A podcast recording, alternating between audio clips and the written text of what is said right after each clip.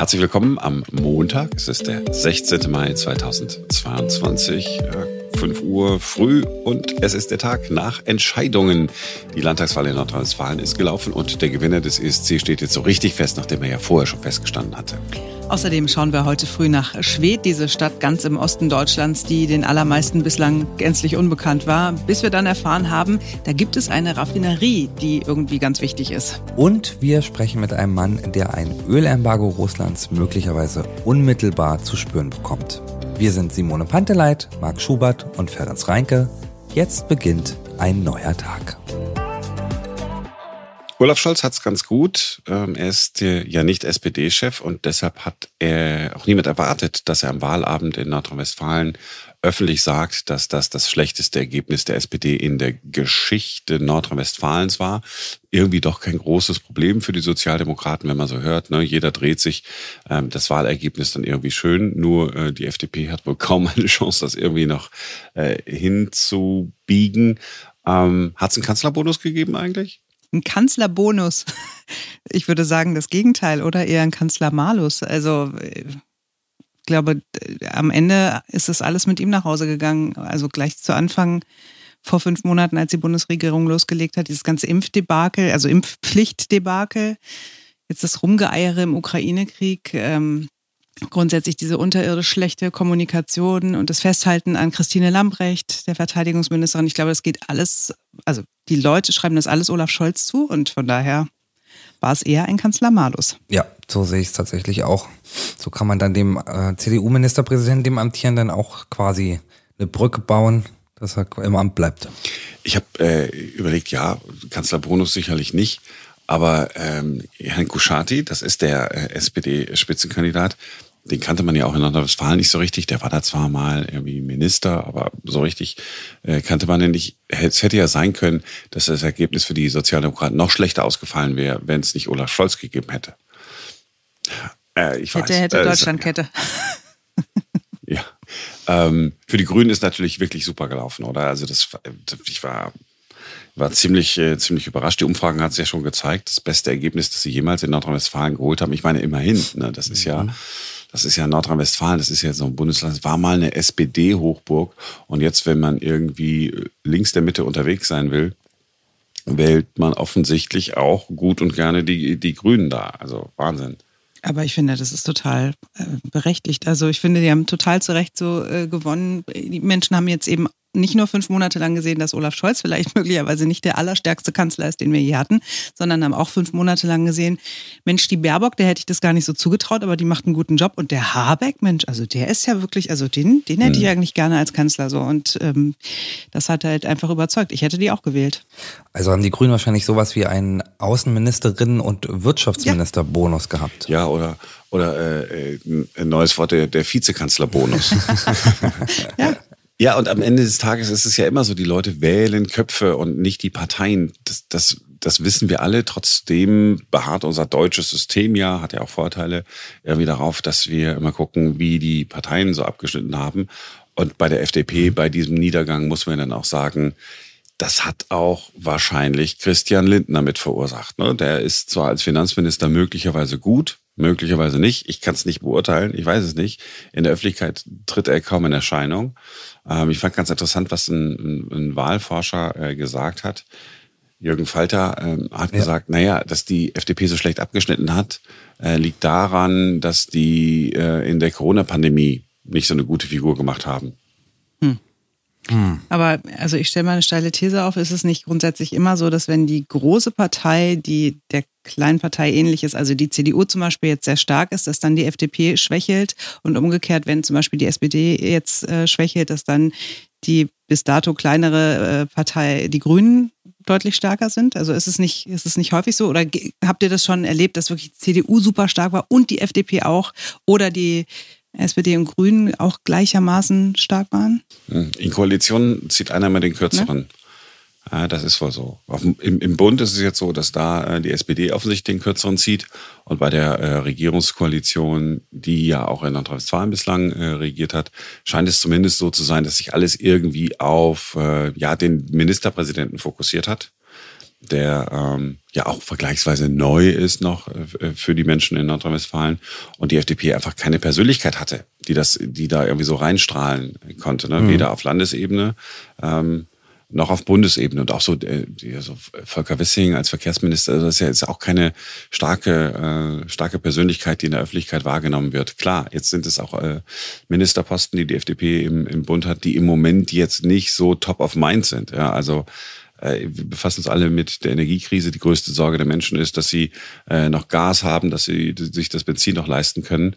Ähm, und da taucht so ein, so ein Christian Lindner äh, gar nicht mit auf, obwohl er ja auch mitgewirkt hat an dem Entlastungspaket. Ne? Aber tatsächlich, kein, kein Mensch, kein Mensch äh, nimmt ihn positiv wahr. Ich, ich fand ganz interessant, ähm, diese Blitzumfrage, die Infratest für die ARD gemacht hat welche Partei hat die besten Antworten auf die Fragen der Zukunft? Da liegen die mhm. Grünen mit 24 Prozent vorn. 24 Prozent, dann mit Abstand die CDU bei 17 und die SPD bei 15. Und noch viel äh, spannender fand ich die andere Grafik. Warte, ich habe hab sie hier. Ach so, ja. Welcher Partei trauen Sie am ehesten zu, die Energieversorgung zu sichern? Und ich hätte geschworen, die Leute sagen alles Mögliche, aber nicht das, was sie gesagt haben. 26 Prozent sagen, das traue ich den Grünen am ehesten zu, die Energieversorgung in Deutschland zu sichern. Dann kommt die CDU mit 24 Prozent und dann die SPD mit 18 Prozent. Das ist eindeutig äh, Robert Habeck und das Management dieser Krise, ja, ne? Definitiv. Na gut, und man muss tatsächlich aber zugestehen, dass ähm, Stichwort äh, Lindner und ähm, Wissing sind natürlich auch zwei zum Beispiel undankbare Ressorts. Ne? Lindner kann nicht einlösen, was er versprochen hat, geht einfach gerade nicht wegen der Krise. Und Wissing muss äh, Probleme eigentlich lösen, also die, die wir alle sofort morgen gelöst haben möchten, die man ja aber gar nicht morgen lösen kann, weder bei der Digitalisierung noch im Verkehr. Also insofern auch nicht, äh, auch nichts, was einem jetzt einen Schub geben würde. Hm. Ich habe mir jetzt gerade nochmal nachgeguckt, Wählerwanderung, ne, finde ich immer besonders spannend. Also, ähm, wo kommen die Wähler her bei den Grünen? Ähm, 140.000 von der CDU, Tatsächlich. Das ist eine Auswertung von Investestima. Mhm. 260.000 von der SPD mhm. und 100.000 von der FDP tatsächlich. Das Einzige, worüber ich mir gerade über, bei dieser Grafik gestolpert bin, ist, es kamen auch 10.000 von der AfD. Und ich habe mich tatsächlich gefragt, wer wechselt denn als Wähler von der AfD zu den Grünen? Aber freu dich doch, dass die bekehrt wurden. ja, aber das ist irgendwie, das wirkt sehr skurril tatsächlich. Ja, in der Tat, aber äh, ein paar Menschen äh, gibt es immer, die dann sagen, ach komm, weiß ich auch nicht. Ich weiß auch nicht, wo ich mein Kreuz gemacht habe. Ich weiß, ich weiß gar nicht mehr, wo ich mein Kreuz gemacht habe. Und dann kriegen die noch die Frage gestellt, ja, wir haben das letzte Mal gewählt, dann sagen die, ach, bestimmt AfD, aber ich weiß auch nicht mehr so genau. Und dann kommen halt eben 10.000 gewanderte Wähler zustande. Ja, also die Grünen äh, sind die Partei für die Menschen in Nordrhein-Westfalen, die die Energieversorgung sichert. Ich hätte es nicht gedacht, in einem Bundesland, äh, das mal so stark an Kohle und Stahl äh, und anderen Industrien gehangen hat und ja zum Teil äh, immer noch hängt, bemerkenswert. Leider gibt es ja keine vergleichbare Umfrage aus der Stadt äh, Schwedt. Das Ergebnis dort würde wahrscheinlich ein bisschen anders ausfallen als in Nordrhein-Westfalen. Schwedt ist eine kleine Stadt im Osten Brandenburgs, ganz nah dran an Polen, also von vielen Menschen hier in Deutschland sehr weit weg. 33.000 Menschen leben dort und es gibt einen einzigen Arbeitgeber. Das ist die Raffinerie, die wir inzwischen aus den Nachrichten kennen, weil sie voll und ganz von russischem Öl abhängt. Die Bundesregierung aber will weg vom Öl aus Russland und sucht nach einer Lösung für Schwedt. Robert Habeck war da, hat mit den Beschäftigten gesprochen, aber die Sorge der Menschen, die bleibt in Schwedt. 1200 Arbeitsplätze gibt es direkt bei der PCK-Raffinerie. Hinzu kommen noch Zulieferer, die abhängig von der Raffinerie sind, die es schon zu DDR-Zeiten gegeben hat. Wir sprechen mit einem Mann, der zusammen mit seinen Kollegen den Krieg mitten in Europa auf eine eigene Art unmittelbar zu spüren bekommt. Das ist Volker Torno, Rangierlokführer bei PCK. Hallo Volker. Guten Morgen. Du bist Rangierlokführer in Schwedt in der PCK-Raffinerie. Ja, das ist richtig. Das heißt, äh, du bist einer, der unmittelbar betroffen ist von Entscheidungen, die an ganz anderer Stelle äh, getroffen werden. Ich frage mal ganz allgemein, wie ist denn die Stimmung bei euch in Schwedt? Ja, die Stimmung ist äh, natürlich gedämpft. Im Moment sieht es ja so aus, dass die dass wir alle noch genug Arbeit haben. Es hat sich ja eigentlich nichts verändert. Aber wenn man dann in der Pause ist oder vor der Arbeit, nach der Arbeit, dann drehen sich die Gespräche schon um die Zukunft. Weil das natürlich der große Arbeitgeber bei euch ist. Ne? Das ist ja nicht nur für den Einzelnen sehr, sehr wichtig, dass die Raffinerie weiter betrieben wird, sondern es ist ja die ganze Region, die davon abhängig ist. Ne? Ja, aus, aus, engster, aus engsten Kontakten im eigenen Kollegenkreis weiß man ja, dass da eben auch Leute sind, die sich ein altes Haus gekauft haben, Kredit aufgenommen haben, die neue Häuser finanzieren immer noch. Ja, und die dann trotz dessen ja auch noch ein bisschen leben wollen, die auch mal in Urlaub fahren wollen. Also alles Probleme, wie sie schon in vielen Regionen in Deutschland waren, wo dann irgendwo ein Betrieb pleite gegangen ist. Und so ist es natürlich hier auch. Bloß ich denke mal, hier ist die Dimension anders. Hier ist es ja nicht nur ein Betrieb, hier ist es ja eine riesige Region, die davon betroffen wäre, wenn es nicht weitergeht. Und wenn ihr euch äh, in der Pause so unterhaltet, dann unterhaltet ihr natürlich euch über die Zukunft des russischen äh, Gases. Aber äh, der Krieg in der Ukraine ist für euch genauso widerwärtig wie für alle anderen auch, ne? Ja, das ist, das steht ja außer Frage. Diese Einstellung zu dem Krieg, dass, dass es unmöglich ist und dass das ein Verbrechen ist, äh, das steht außer Frage. Ne? Das Problem äh, für die Leute ist eben einfach, ob diese 12 Prozent Rohöl, die das PCK jetzt noch kriegt, oder fast nur diese PCK noch kriegt von ganz Deutschland, die 12 Prozent, ob die dann wirklich äh, den Krieg beeinflussen. Und da sind alle der Meinung, dass das überhaupt keinen Einfluss auf die Verkürzung des Krieges ob, oder auf den Putin hat, dass er dadurch seine Wirtschaftskraft noch mehr verliert und er dann einlenkt. Also das, das, das glaubt überhaupt niemand. Aber ist es nicht richtig zu sagen, pass mal auf, diesen Kriegstreiber Putin, äh, den wollen wir nicht unterstützen, von uns kriegt er keinen Cent mehr? Wenn man das so sagt, dann ist es richtig. Aber man muss da auch ein bisschen weiterdenken. Was ist denn dann, wenn irgendwann mal der Krieg vorbei ist oder ein Waffenstillstand oder irgendwie sowas kommt? was wir ja alle hoffen. Aber was ist dann? Dann haben wir unsere, unsere Wirtschaft in Deutschland so weit geschädigt, denn das Ausmaß ist ja überhaupt nicht absehbar. Das geht ja nicht. Dann, dann geht's ja nicht nur um das PCK und das bisschen Öl und die 3000, 4000 Leute, die davon abhängen. Die, dann geht's ja bundesweit um riesige Firmen, die da abhängig sind von Gas und alles. Und wenn dann auf einmal der Krieg vorbei ist, dann schreien wieder alle Deutschland, wir brauchen euch, wir, ihr müsst die und die Milliarden zum Aufbau beisteuern. Ja, wo sollen die dann herkommen, wenn wir uns selber so schwach machen, dass wir als wirtschaftsstärkste Nation Europas dann selber nicht mehr in der Lage sind, äh, anderen groß zu helfen. Die meisten Deutschen sagen, also sie wollen kein russisches äh, russisches äh, Öl mehr. Ist ist auch okay, ne, oder? Man könnte das auch doch, hier ist doch die Idee, Rostock, Danzig, äh, das mit, mit Schiffen anderes Öl ranzuschaffen.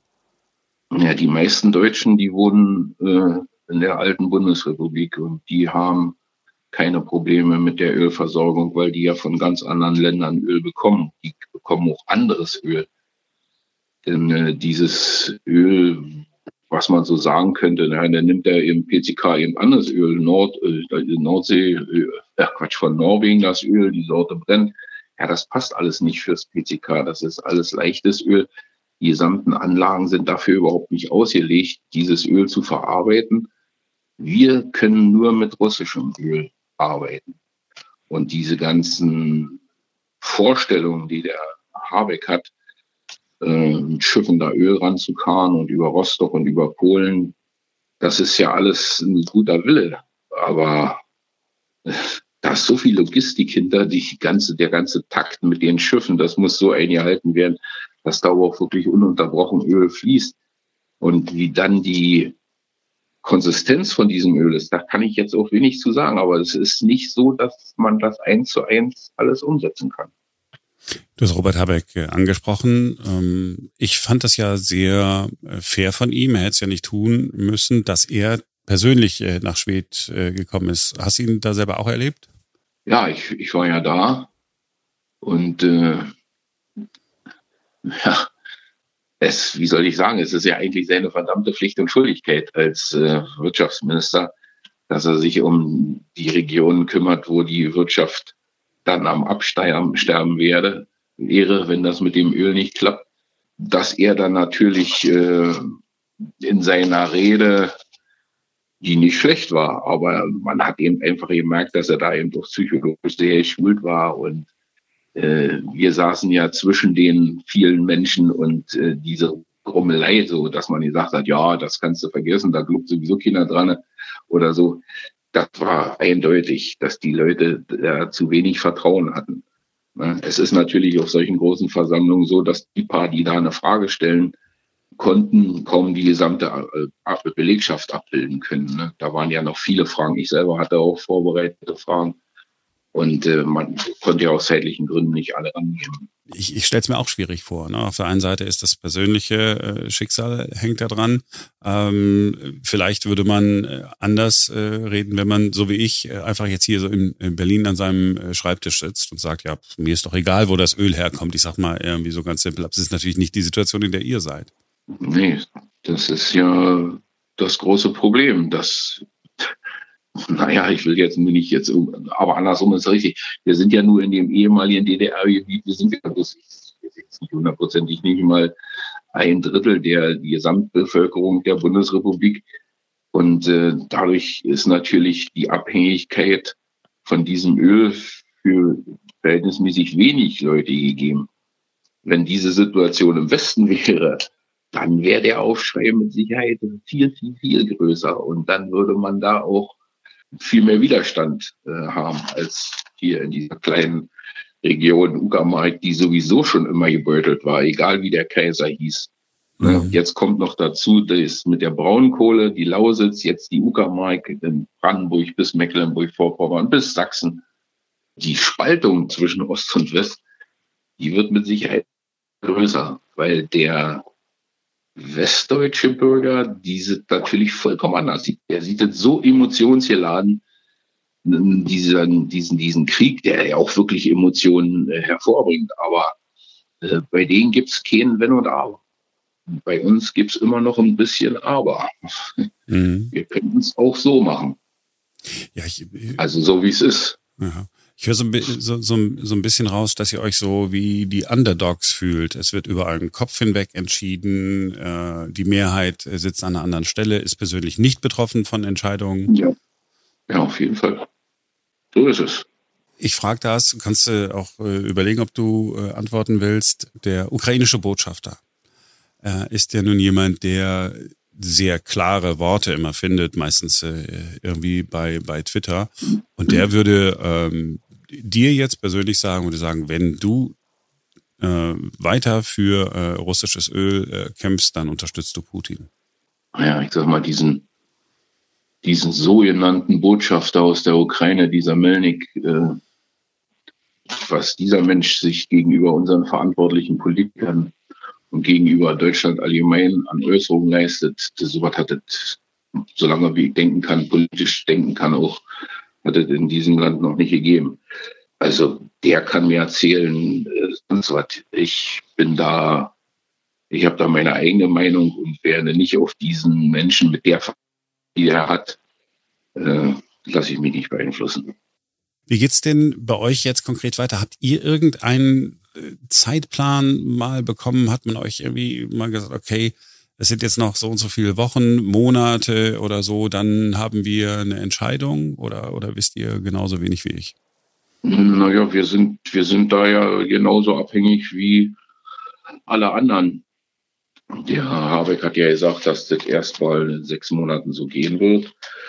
Im Moment ist, sieht es ja auch äh, politisch so, so aus, dass es auf europäischer Ebene ja eine einstimmige Meinung geben soll und die Ungarn Tschechien, Slowenien sind ja gegen dieses Ölembargo. Also solange die nicht dann auf die eine oder andere Art überzeugt werden, äh, bleibt es erstmal so. Ne? Darum ist diese, diese, diese, diese akute Angst im Moment noch nicht so. Das ist ja immer diese unterschwellige Angst. Im halben Jahr, was ist ein halbes Jahr? Ein halbes Jahr ist ja nicht viel da. Mhm. Da kann man nicht sein Leben mit planen oder vorausplanen wenn man bloß ein halbes Jahr Sicherheit hat für, für dieses Werk. Die Arbeit aber im Moment läuft genauso weiter, als wäre nichts gewesen. Genauso.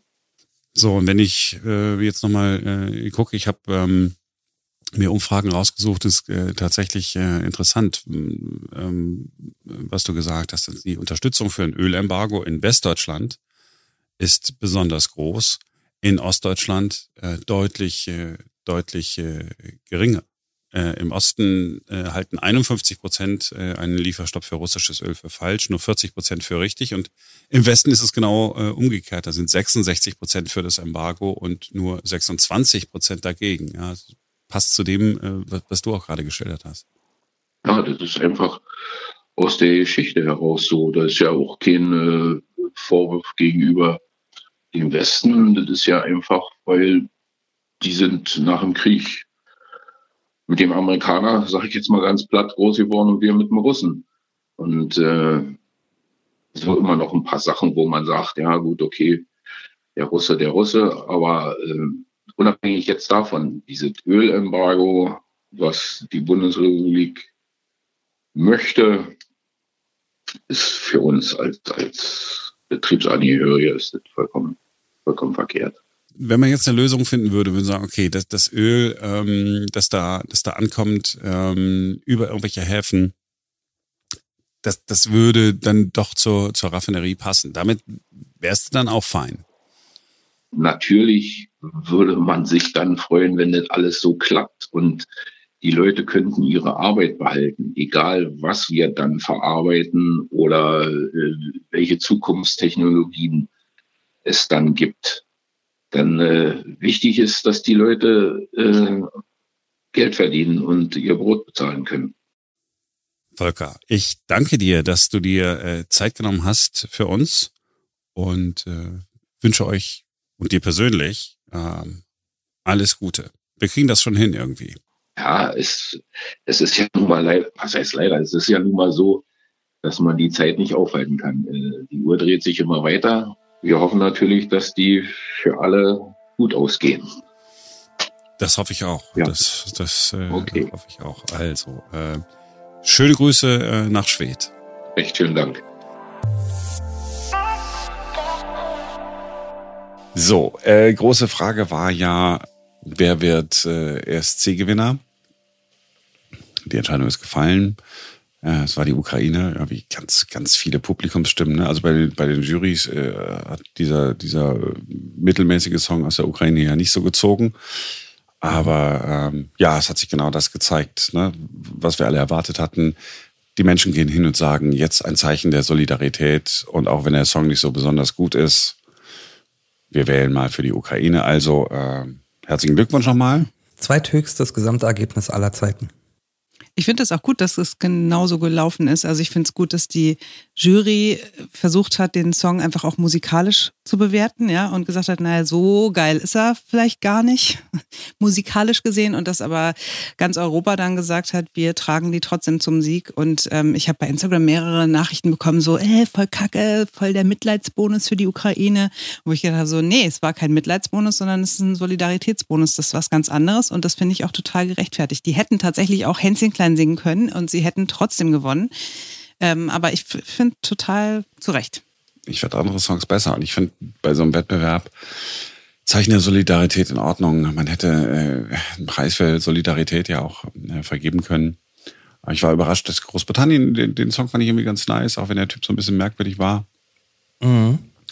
Der Typ passte gar nicht zu dem Song, interessanterweise. Ich habe gelernt, der ist der totale TikTok-Star. Der hat irgendwie Millionen Follower bei TikTok und deswegen ist es auch sehr clever gewesen, dass man ihn ins Rennen geschickt hat, weil der natürlich seine ganze Community irgendwie äh, aktivieren konnte und die Leute alle für ihn gestimmt haben. Und ja, ist doch super. Und ich fand den Song auch gut. Also ja, der ist jetzt auch nicht mein Beuteschema irgendwie so als Mann, der war irgendwie, irgendwie war ein bisschen so schräg, aber ähm, als der gesungen hat, ich kannte den Song vorher nicht, äh, als er gesungen hat, dachte ich so, ah doch, so, so klingen SC-Siegersongs und ja, wäre die Ukraine nicht gewesen, wäre der Krieg in der Ukraine nicht, dann äh, hätte der, glaube ich, ähm, auch auf jeden Fall gewonnen. Aber ich möchte ganz kurz noch mit euch über den skurrilsten Auftritt ESC sprechen. Dieser Händewasch-Song. Serbien. Konstrakta. Und der landet am Ende auf Platz 5. Also das ist Kunst. Ja, also Ja, okay. Ich, ich, ich, ich war völlig irritiert. Ich habe gedacht, mein Gott, kein Mensch wird irgendwie den, die, dieser Frau nur eine einzige Stimme geben. Äh, hab natürlich wieder falsch gelegen. Ich habe halt wirklich überhaupt keinen Plan.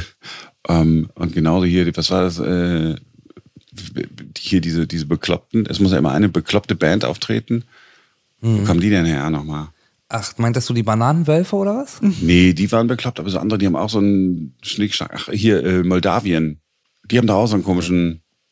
Ja, so ein Gaga-Auftritt. Ich glaube, ich weiß, wen du meinst. Die fand mein Mann Ja, total ja. lustig, hat sich schlapp gelacht und habe ich gesagt, ich fühle mich davon auch ein bisschen verarscht, ehrlich gesagt. Also, weil ich möchte, dass dir, dass da, also es muss ja nicht, muss mir ja nicht immer gefallen, die Musikrichtung oder so, ne? Aber zumindest sollte das irgendwie äh, ordentliche Musik sein und ich, oder ich verstehe es vielleicht auch einfach nicht. Also tatsächlich bei diesem Constructor-Song, wenn man sich dagegen äußert, habe ich jetzt auch schon gelernt, dann kommt gleich so, du hast es nicht verstanden, das ist Kunst. ich finde es einfach nur skurril und ich glaube, dass ganz viele Leute eben aus Spaß irgendwie da Punkte für abgegeben haben. Aber oder ich bin halt zu dumm und verstehe diese Form der Kunst nicht. Meine, muss man sagen, deren Songs sind hängen geblieben, unserer leider so gar nicht. Aber der hat einen sauberen Auftritt hingelegt. Das war doch gut. Ich finde, das find, also sechs Punkte und äh, letzter Ja. Platz kommt. Das war, ist nicht gerechtfertigt. Also der, der hat einen guten Job gemacht. Das war ein astreiner Auftritt, ohne Fehler, ohne irgendwas. Der kam super sympathisch rüber und so. Und dass er dann am Ende sechs Punkte bekommt. Also ich be- behaupte, auch da gibt es einen Olaf Scholz-Effekt oder den Olaf, den Kanzler Malus, ja, weil ganz Europa kriegt die Politik in Deutschland mit, findet es uncool, wie wir uns im Ukraine-Krieg verhalten, dieser, dieser Zickzackkurs. Und dann sagen die halt, oh, Deutschland, nee, komm, machen wir nicht. Also ich finde auf jeden Fall, dieser ESC hat mal wieder gezeigt, dass, dass diese Jury-Votings auf jeden Fall absolut lächerlich sind. Also das hat sich wieder alles komplett verändert. Teilweise haben die Juries wirklich diametral abgestimmt äh, zu dem, was dann in den Ländern die Zuschauer abgestimmt haben. Ich finde, man muss diese Juries wirklich abschaffen. Das macht überhaupt keinen Sinn. Außerdem zieht die Punktevergabe nur in die Länge. Ja, aber dann haben wir doch wieder das, äh, das andere Problem, dass äh, befreundete Länder sich wieder die Punkte geben. Hat man doch alles schon mal. Osteuropa votet sich nach oben, Südeuropa votet sich nach oben. Äh, die Türkei gibt niemals Griechenland Punkte, Griechenland niemals Zypern immer für. Gre es ist alles äh, kompletter Wahnsinn. Ja, schön. Okay, haben wir Olaf Scholz jedenfalls das schlechte Abschreiben beim ESC noch umhängen können? Ja, haben wir, haben wir, ganz unauffällig. Sorry, Total aber es ist, in meiner Welt ist das so. Ach nein, das ist doch äh, genau mein Ding. Und ich möchte einen ESC mal äh, erleben. Ich gucke es ja nicht jedes Jahr, aber ich möchte nur einen ESC erleben, wo, wo keine Band denkt, dass es cool ist, äh, mal irgendwie einen Gaga-Auftritt hinzulegen, weil Gaga ist so, ist so unfassbar lustig. Und nur weil die Leute äh, voll sind wie die Raketen, während sie das Ding gucken, dann auch äh, für die noch stimmen. ja gut, ähm, das war's für heute. Wir sind morgen wieder für euch da, denn dann ist wieder ein neuer Tag. Kommt gut in die neue Woche. Ciao, ciao.